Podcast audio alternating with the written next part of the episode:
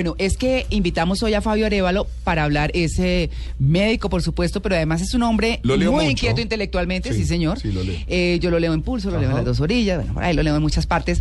Como compañeros. eh, sí, sí, sí, Fabio. Sí. Eh, líder en el Valle, en el Cauca, eh, pastuso, Nariñense, sí, Nariñense. orgullosamente. sí, tiene el, tiene el tumbadito ahí en el, en el Cuando acento. hace la aclaración quiere decir que no es de pasto.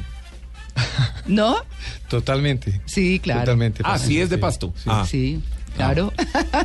bueno, Fabio, bienvenido eh, a En Blue Jeans para hablar de este tema central. Sí, muchísimas gracias. Primero, eh, quiero aprovechar la oportunidad un segundo para felicitarlos por este tercer aniversario. Ah, muchas Yo creo gracias. que el- el imp- el- lo que tiene Blue Radio es un modelo bien interesante, muy innovador, muy ágil. Se ha convertido como en tres años como el iPhone de la radio, es decir, tiene clase, Ay, tiene qué estilo. bueno. Tiene-. No, y que, que sea en la radio de mayor crecimiento ahorita en con semejantes monstruos que ha habido en Colombia, porque hay muy buena radio en Colombia. Claro, claro que creo sí. que eso es meritorio. Y aparte de todo, hace poquito escribía un artículo que creo que lo, lo- lo alcanzaron a leer, que hablamos de que eh, las vacas sagradas del periodismo ya en este momento, Ah, hablamos sí. de los grandes medios, Sí. Están ya acosados por los medios novedosos y ágiles. Mm. Y que la radio en Colombia sigue siendo el medio de mayor poder. Eso no hay duda. Mm. La radio es fantástica, la radio, radio tiene magia y está llegando a todos los lugares. Además, es el medio de mayor influencia, Sí. que genera más opinión, independientemente a otros grandes medios que hay. Sí. Y, y Blue Radio se ha puesto a tono con eso. Allí que felici- felicitaciones eh, al señor director Tito y a usted, María Clara, y todos los compañeros por ese tercer aniversario. Y nos complace enormemente estar aquí. Bueno, muchas gracias. Bueno, Fabio, eh, por estos días y vamos a hablar de un tema que es bien importante. Bueno, estos últimos meses el Ministerio de Salud anunció que estaba buscando un recaudo Sí. de mm, impuestos eh, a través de justamente eh, cargar a las eh, bebidas azucaradas justamente para, para tener otros recursos. Pero más allá de eso, también reveló unas cifras muy preocupantes en términos de salud. Es el tema que nos tiene hoy, porque es una noticia que ha pasado como bajita, bajita, bajita, y la queremos destacar porque tiene que ver con la salud de los colombianos, que según esas cifras es muy grave. Sí, mire, hace 15 años, es que en, en un trabajo que hicimos, yo fui presidente y vicepresidente de la Sociedad Colombiana de, de Medicina del Deporte y trabajé, trabajé también con Ciudad Humana y con otras entidades similares. Y nos ganamos un concurso con Colciencias para hacer investigación sobre hábitos de la gente, temas de actividad física y eh, temas de sobrepeso. Trabajamos cuatro ciudades colombianas. La, eh, la conclusión fue que en Colombia solamente por tres enfermedades crónicas el Estado tiene que invertir entre 15 y 20 billones. Billones. Billones. Ese mismo dato lo acaba de sacar el ministro de Salud. Habla de 20 billones por las enfermedades crónicas en Colombia, entre ellos el sobrepeso.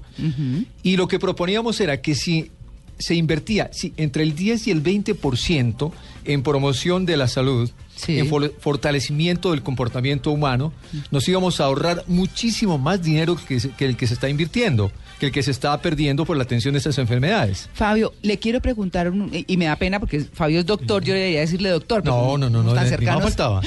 Fabio, Sí. la pregunta es, ¿cuál es la cifra de obesidad en Colombia? Porque es lo que a la gente le pasa desapercibido y es lo que queremos resaltar y Claro. queremos llamar. Eso es lo preocupante. Lo preocupante es que el número de personas con sobrepeso está, se está aumentando, evidentemente.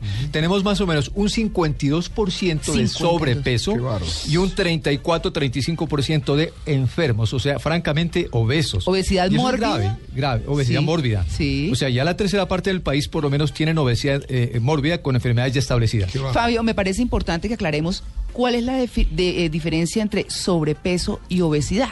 Bueno, el sobrepeso es cuando, cuando una persona tiene, hablemos de un índice de masa, bueno, aunque el índice de masa corporal hoy está muy controvertido, nosotros para determinar con precisión quién tiene obesidad y quién tiene sobrepeso, hacemos e- evaluación de composición corporal de forma científica, que es unas, tomar unas medidas antropométricas, utilizar al menos dos programas que se han probado en millones de personas en el mundo, y con eso, si alguien tiene ya un 25, más de un 25% de, de porcentaje de grasa, ya lo, ya lo catalogamos como obeso. Ah. Como Sí, obeso. y tiene Sí. relación muchas veces con los huesos.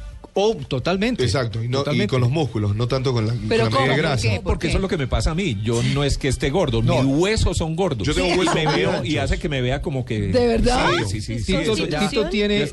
Si Yo vemos tengo los Tito, huesos muy anchos. claro, si, si comparamos a Tito con Diego, por ejemplo, Sí, claro. diríamos que antropométricamente Tito tiene una composición corporal distinta, con unos huesos más largos, más grandes. De- Si lo medimos, yo le puedo calcular exactamente cuánto pesa solamente su esqueleto. su- lo, lo calculamos con Uy. los programas. ¿Cuán- Y ah. le- le- Ah, con las medidas que le tomamos y los programas le calculamos. claro. Sacamos con precisión cuánta masa muscular tiene, cuánta grasa tiene, cuánto pesan sus músculos, sus vísceras, todo eso. Todo eso hoy se puede hacer Exacto. eso. Claro, ¿Sí? claro. Y con eso. Ahora, si alguien tiene, por ejemplo, más del 30% de grasa, entonces ya diríamos que entró en un rango de obesidad 2. Claro, exacto. y si alguien tiene más de 35, ya entra en el obesidad 3. Entonces, lo mejor es hacer una, una evaluación científica. En eso hemos pecado. Hemos sido muy empíricos, por eso la gran mayoría de programas de reducción de peso en Colombia y en Latinoamérica han fracasado. Ah. Creo que más del 90% han fracasado. Porque hoy tenemos tanta gente con, con obesidad. Claro, digamos, pa- para dar un ejemplo y, y que nos puedan entender mucho mejor, una, eh, eh, digamos, hablemos de un peso, no, hablemos de un peso eh, cualquiera que sea normal para X estatura, cuando ese peso, si se vuelve tanto, es, eh, es sobrepeso y cuando si se vuelve tanto es obesidad. No sé si me explico. Sí, sí, yo lo entiendo. Yo lo entiendo. Lo que sucede es que no es muy recomendable hacer lo que hemos hecho tradicionalmente. O sea, eh, relacionar el peso con la estatura. Doy el caso de Tito. Ajá. ¿sí? Claro. Él puede Tito. tener, creo que, ¿qué estatura tiene, perdón, India, Tito? Un 80. Un 80, por ejemplo. Entonces, si vamos a eso, diríamos de que él debería tener 70 kilos o entre 65 y 70 para que... Entonces es que mi hue-. No, no, es que mis huesos son muy gordos. No, pero, pero si le hacemos la evaluación de composición corporal, allí le sacamos el rango de peso saludable. Le aseguro que el rango de peso saludable de Tito va a estar entre 78 y 85. ¿Sí? Aproximadamente Sí. haciendo la evaluación como es debido. Sí. Porque es que eso es lo, lo- lo que tenemos que recomendar. Porque ese, por haber venido trabajando así empíricamente es que hemos realmente fracasado. No hay estudios Hagámoslo así. Claro. Hagámoslo así. O sea, yo creo que tenemos que, como se dice, darnos la pela, hacer un esfuercito por hacerlo debido. Porque de lo contrario nos va a salir mucho más costoso. Fabio, qué susto. Mire, cuando usted dice que el 35% de la población colombiana Está tiene enferma, obesidad, es terrible. Es terrible. Es terrible. Y es que acordándonos que cuando estábamos con Joana preparando la cosa, aquí todo el equipo, eh, decíamos, oiga, es que usted va a irse a un corrientazo de esos de siempre. Entonces usted encuentra plátano, Claro. yuca, arroz, carne, Papa hecha la toda con una francesa. caraza, el huevo frito encima, yo no sé el principio que dicen, o no sé cómo Mire, la cosa, mire, la pasta, pero venga, Tito, de- Mm. eh, permítame decir esto. Y en un rinconcito del Sí. plato hay una rodajita de tomate y como tres tiritas de Sí, lechuga. no es lo que quería decir. Ah. Mire, yo habitualmente, habitualmente traigo, eh, yo pertenezco al cartel de la coca. ¿Qué es Digo, traigo una coca con el almuerzo. ¿Ah, sí? como tantos. De la coca, pero esa de Sí. En De vivo. la coca de plástico. En vivo.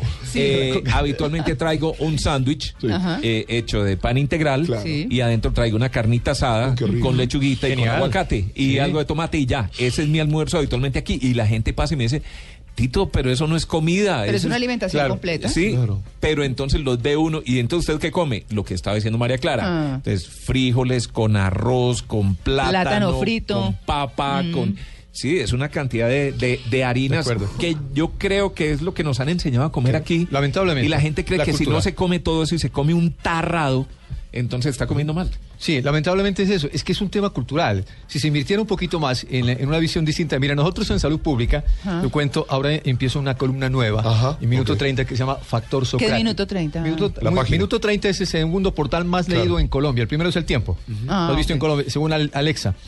Factor Socrático, el factor socrático es un, eh, es, un es un elemento importante que lo hemos determinado en salud pública, que es enseñarle a descubrirlo en el hemisferio derecho mediante una serie de ejercicios de comportamiento, ¿sí? ese factor que le ayuda a uno a tomar buenas decisiones en la vida. Exacto. No es fácil. Pero es que si se le pone a uno un, un rollo de canela al frente, esa decisión quedó perdida, Fabio. No, pero, pero es que Doctor. depende. ¿Sí? Depende. Doctor, una, una, una, una consulta. Están todos los padres seguramente escuchando, ¿no? Diciendo, ay, feliz cumpleaños Blue. Está el doctor hablando, ¿no? De que hay que alimentarnos bien y a nuestros hijos principalmente. Y bueno, yo hoy voy a hacer verdura para todos. No, porque mientras el padre le está dando una verdura, está comiendo al lado del chico Claro. una hamburguesa. Entonces, como no hay una educación en, en- la misma pirámide, en la misma estructura piramidal, el chico dice, ¿cómo? ¿Mi papá está comiendo una hamburguesa y yo tengo que comer verduras?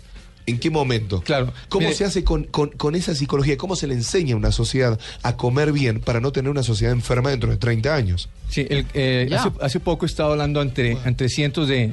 Me gusta hablar con estudiantes, con Gracias. chicos muy jóvenes, y lo hago muy seguido. Hablaba ante cientos de estudiantes, le decía, uno, si ustedes tuvieran, si, si yo hubiera tenido, hubiese tenido la información que ustedes están recibiendo hoy Claro. sobre tema nutricional, me hubiese ahorrado un montón de problemas que hoy los tengo como adulto, como Sí, adulto contemporáneo. sí. Y, le- y lo otro, el problema es está en los modelos. Exacto. Los niños y los jóvenes aprenden por, más por inspiración que por persuasión. Así es. Es decir, los papás y los profesores debemos constituirnos en verdaderos modelos. Y el grave problema de nuestros estudiantes y de nuestros jóvenes es que ellos emulan a sus líderes y, Y- por lo tanto imitan. Y, y que muchos padres también le, le dan esa carga social Terrible. a los colegios diciendo, no, que coma bien en el colegio, total acá en casa come cualquier cosa. Claro, y hay que hacer cambios, cambios sustanciales en las tiendas escolares. Hay que, hacer, hay que educar a los maestros. Sí. Tenemos que educar a los maestros, tenemos que hacer trabajo con los papás, porque ellos son los primeros inspiradores, los líderes que ven sus hijos, sus jóvenes. Allí está el problema. Nosotros tenemos que educar a esos jóvenes, esos chicos, pero con las medidas adecuadas, que por eso le hemos llamado factor socrático para enseñar a descubrir ese factor que le ayuda a tomar a uno buenas decisiones en la vida. Fabio, pues vamos a hablar eh, durante el programa por pedacitos De del tema. Entonces, lo que usted acaba de decir me recuerda algo antes de ir con la el tocadiscos de Tito, que nos trae la musiquita nuestra de vitrola, rola. qué bueno. Para que nos ayude a quemar. Entonces, no, quería decirle que el otro día en algún colegio había una discusión de, señores, ustedes en las loncheras están mandando esto, lo otro, no equilibran la proteína, la no sé qué, las y demás. Dice, sí, nosotros mandamos cosas, pero es que ustedes en la tienda tienen Mm, paquetes, claro. jugos, no sé, todo eso endulzado y grasoso. Claro, eso es, lo, eso es lo complicado. Entonces, los colegios les exigen a los papás, pero al mismo tiempo venden lo que no se puede. Entonces, vámonos con musiquita y más adelante volvemos con el tema. Musiquita no, musicota. Esta es Ah, Blue. Radio, la nueva alternativa.